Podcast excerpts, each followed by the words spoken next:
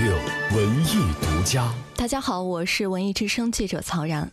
在上个周末，知名的科幻小说作家郝景芳来到了第四届中国自媒体年会及 X 科技峰会现场进行演讲，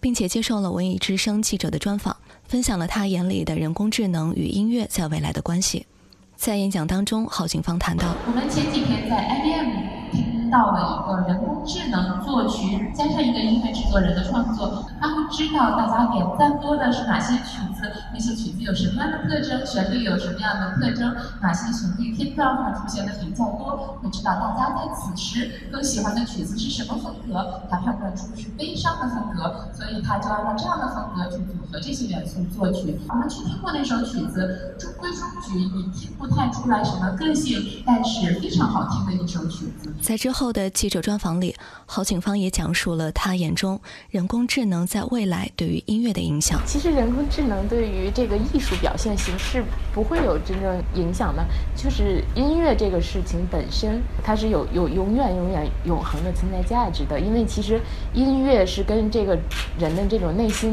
情绪、情感，就是你无可言说的这些部分贴合最近的。那么，在十万年以后，可能人